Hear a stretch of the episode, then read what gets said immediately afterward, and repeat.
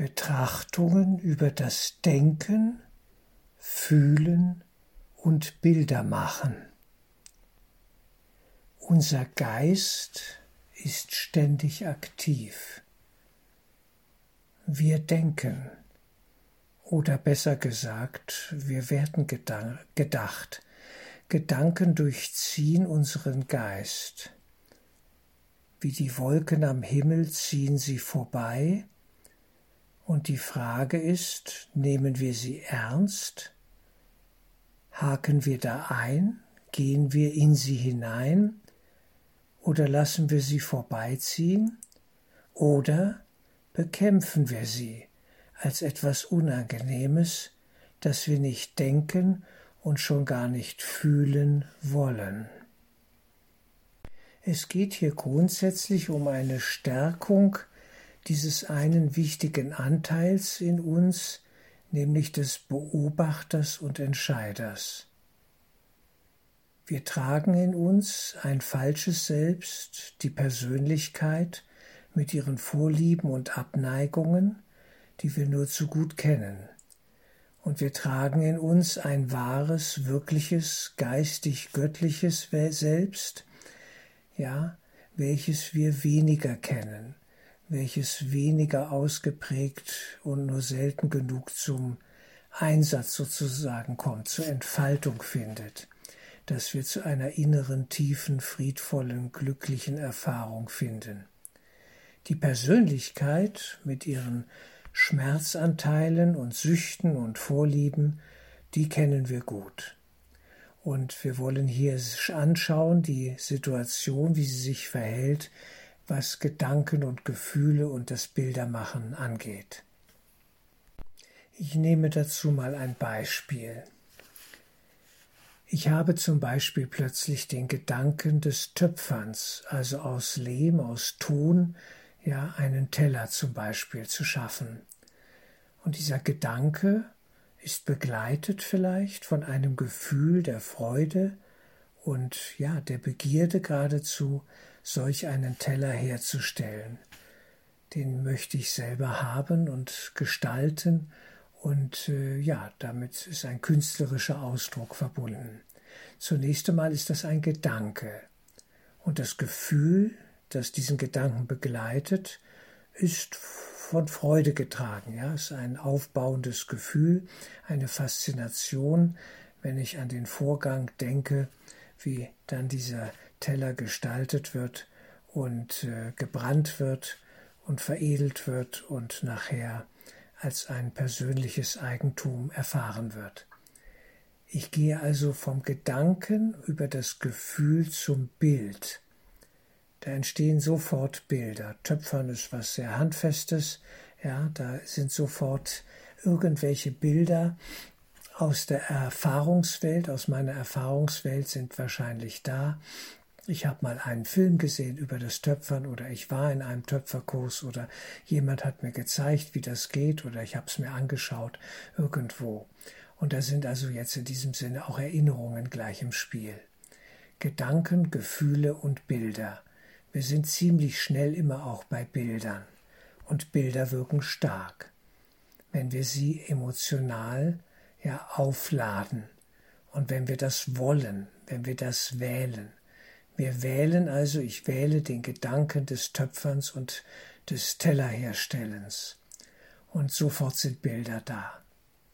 Naja, und wie sich das dann so fügt in der Welt, plötzlich höre ich von jemandem, da ist ein Töpferkurs, da kann man das lernen und das ist gleich in der Nähe, gar nicht so weit weg und ich kriege noch ein Buch geschenkt übers Töpfern und plötzlich, ja, manifestiert sich das Ganze in der Form. Der Gedanke wird aufgeladen durch das Gefühl, die Emotion, die Begeisterung für etwas, zum Beispiel jetzt das Töpfern. Und sofort sind Bilder, ja, entstehen da, steigen auf. Alles ist Projektion. Das ist hier wichtig zu sehen. Wenn wir die Geistesschulung von Ein Kurs in Wundern genau betrachten, geht es hier um das Projizieren.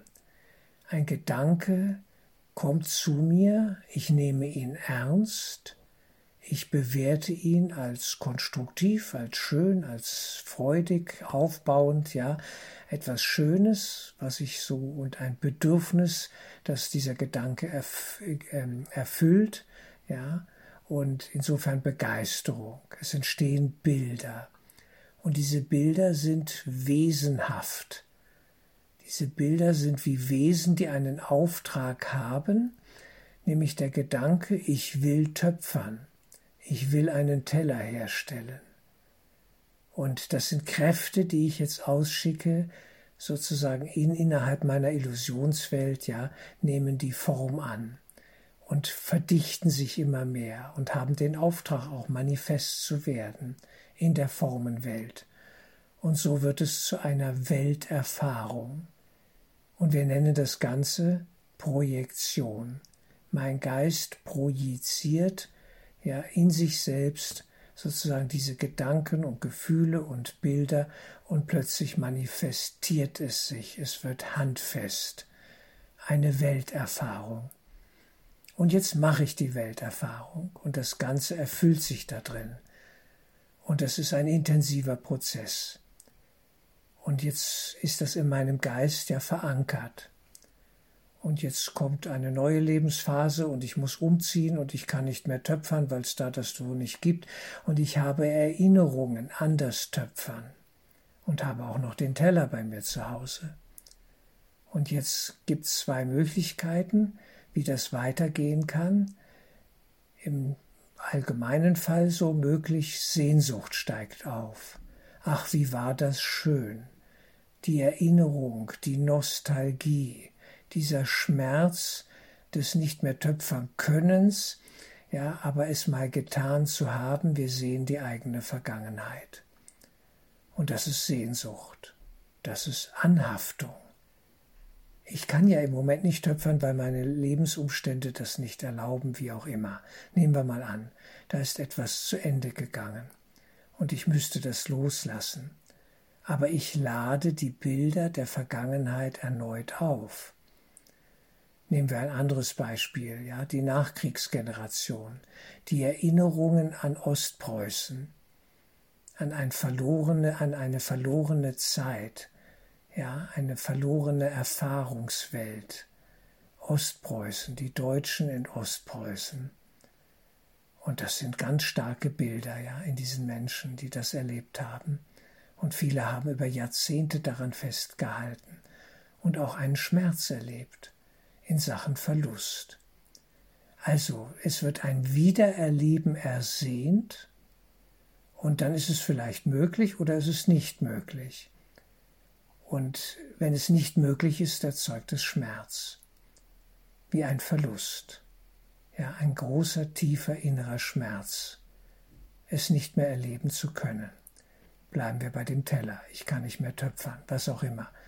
Oder habe meine Hände verletzt und die können kein Lehm mehr greifen, ich bräuchte ja meine Hände zum Töpfern und so weiter und so fort. Oder eine Geige, die ich spiele und die Hände sind verletzt durch einen Unfall und ich kann keine Geige mehr spielen oder kein Klavier und dann entsteht ein Schmerz.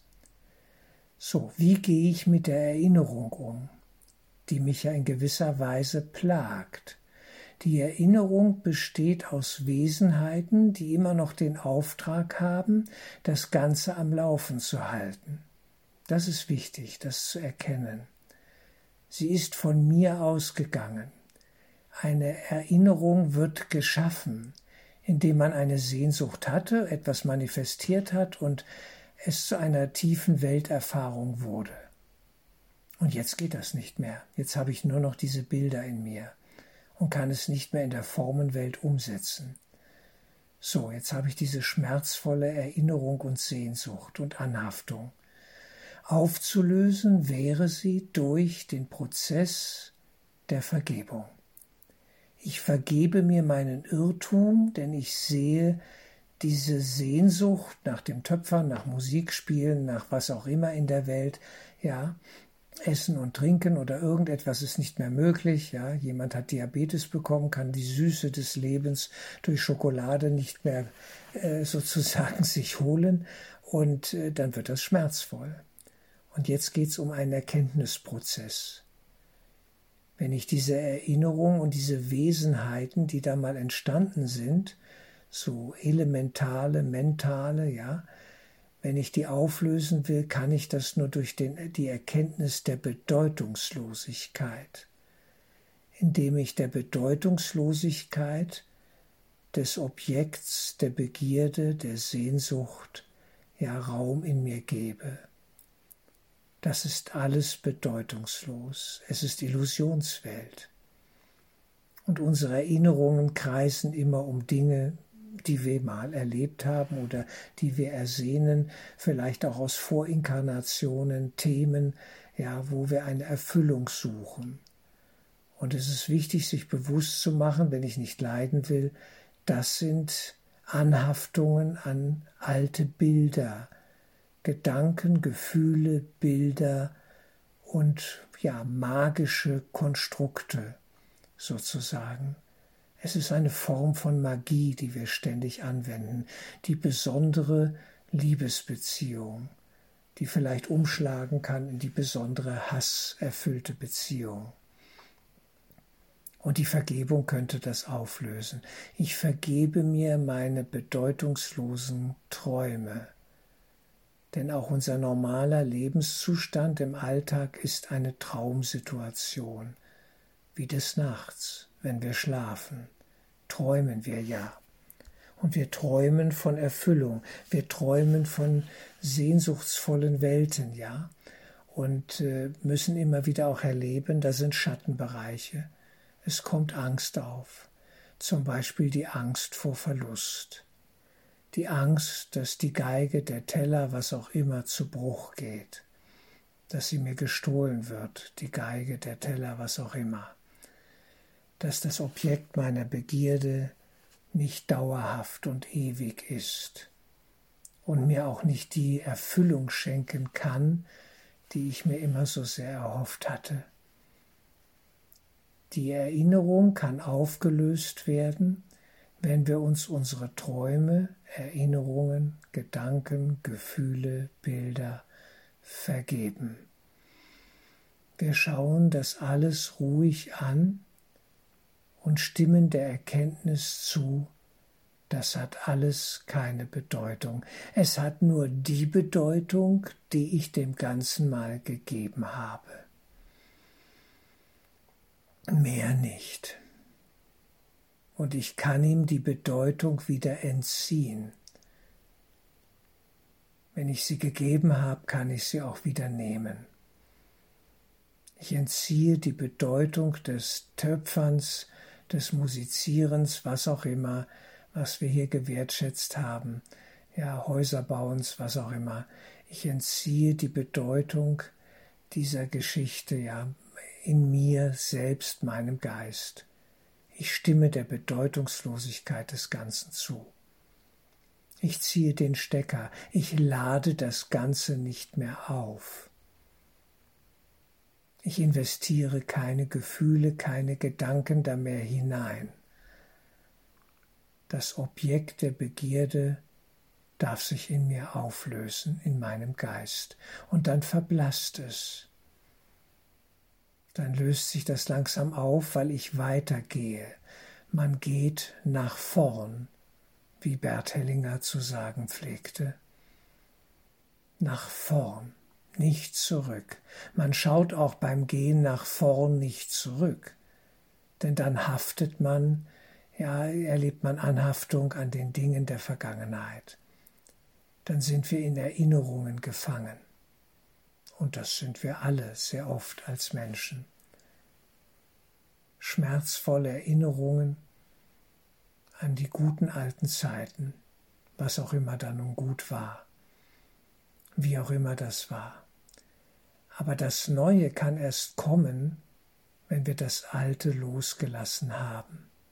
Es gibt Menschen, die leben in alten Zeiten, die leben so im Retro-Stil, zurückgewandt, ja, rückgewandt, anachronistisch, aus der Zeit gefallen. Seltsam. Sie wirken dann auch etwas seltsam ziehen sich an wie. ja, wie ein Kostüm aus alten Zeiten, wie ein Gewand, das sie wieder überstülpen, um andere Gefühle zu haben, eine Sehnsucht zu verwirklichen, eine alte Anhaftung wieder zu beleben. Also, wir können mit diesen Dingen entweder so umgehen, wir stärken sie und machen nochmal die ganze Runde durch, ja, und gehen wieder in den Töpferkurs oder wieder in diese Welt und machen da immer weiter, oder wir lassen es irgendwann auch los. Das heißt nun nicht mehr, dass man nicht künstlerisch tätig sein darf oder Dinge tun darf oder ja, äh, Musikstücke spielt, aber irgendwann spielen wir vielleicht andere Musikstücke oder wir drücken es anders aus. Man sieht es bei den Künstlern. Das Schwerste ist der Gang von der Bühne, das Loslassen des Liebgewonnenen, der Sehnsucht ja, nach dem Erfolg, der Sucht nach dem Erfolg. Das ist das Schwerste, dies alles aufzugeben und loszulassen.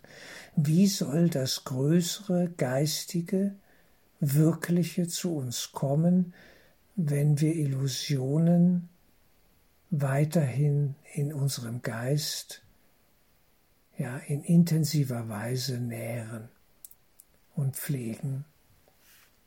Es geht auch irgendwann ums Loslassen. Irgendwann ist die Musik abgespielt? Ist der, sind die Teller alle getöpfert worden und hergestellt worden? Irgendwann muss ich gewisse Dinge nicht mehr tun. Und dann geht die Reise weiter, zurück in den Geist, wenn wir das wollen, um zu einer tiefen, höheren Erkenntnis zu kommen, das war ja alles schön und gut, aber es war nicht das, was ich eigentlich suchte. Wir suchen die Formlosigkeit, das rein geistige, hochenergetische, konstante und verlässliche. Und das finden wir nie in der Welt, nie in der Form. Irgendwann sind alle Filme abgedreht.